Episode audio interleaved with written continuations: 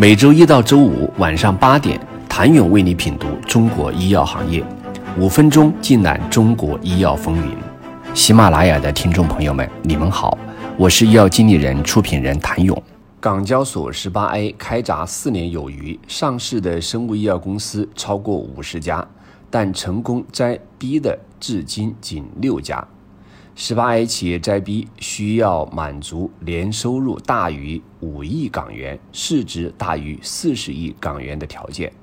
对于这一标准，行业普遍理解为，实际是对盈利能力、产品研发管线、商业化能力的考量。因此，顺利撕掉 B 标识也被视作一家生物科技公司成长壮大的重要指标。港股十八 A 中最早摘 B 字头的是以 PD One 起家的三小龙、百济、信达、君实。此后，主打生物类似药的富宏汉林和吃到疫苗行业红利的康希诺也紧随其后，在二零二一年撕掉 B 字标签。随着再鼎医药于十一月十一号宣布其港交所股票代码后缀 B 正式取消。国内生物制药企业俱乐部也再添一员大将。成立八年，已有四款创新产品商业化落地的在鼎医药，从生物科技公司成长为生物制药企业的路上，究竟做对了哪些事？生物制药企业区别于生物科技公司最重要的特征就是商业化能力。如果给中国的生物科技公司发展捋出一条时间线，二零一八年是一批头部创新药开启商业化的元年，如今四年时间过去了，头部创新药企的竞争焦点也逐渐从新靶点、新技术与早期研发向研发后期乃至商业化阶段转移。对于已经进入商业化的创新药企而言，如何做好商业化，如何将新药真正落地？是能否真正成长为一家生物制药企业的重要一步。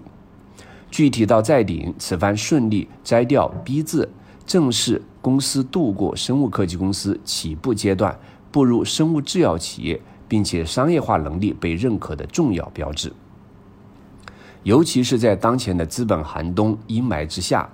融资窗口收窄，让创新产品的商业化造血能力显得尤为重要。从第一个产品泽乐上市起，再鼎开启了持续两年多的商业化风暴。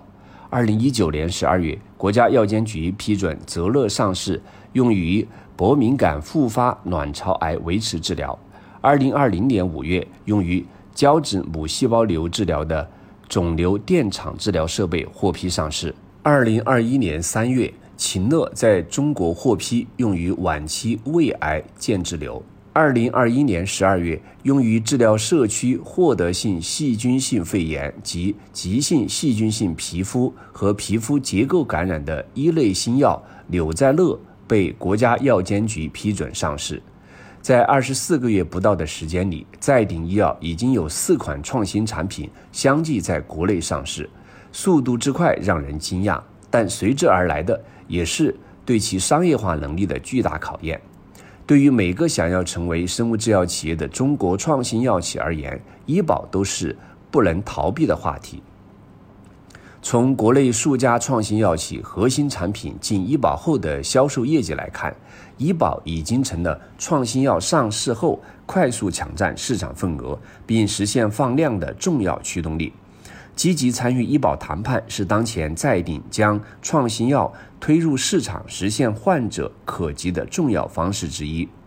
泽乐作为在鼎医药的首款商业化产品，二零一九年十二月获批上市后，很快就在二零二零年通过医保谈判进入医保目录。据在鼎医药二零二一年年报披露的数据，泽乐在二零二一年实现销售收入九千三百五十八万美元。同比增长百分之一百九十点六八，为其二零二一年的营收增长提供了驱动力。再鼎在二零二一年医保谈判中，成功将泽乐的医保适应症覆盖范围拓展至卵巢癌一线维持治疗，在二零二二年大大加速了产品的进院和放量。成长为生物制药企业，几乎是每个生物科技公司的梦想。想了解再鼎凭什么迈向生物制药企业，请您明天接着收听。谢谢您的收听。想了解更多最新鲜的行业资讯、市场动态、政策分析，请扫描二维码或添加医药经理人微信公众号“医药经理人”医药行业的新闻与资源中心。我是谭勇，明天见。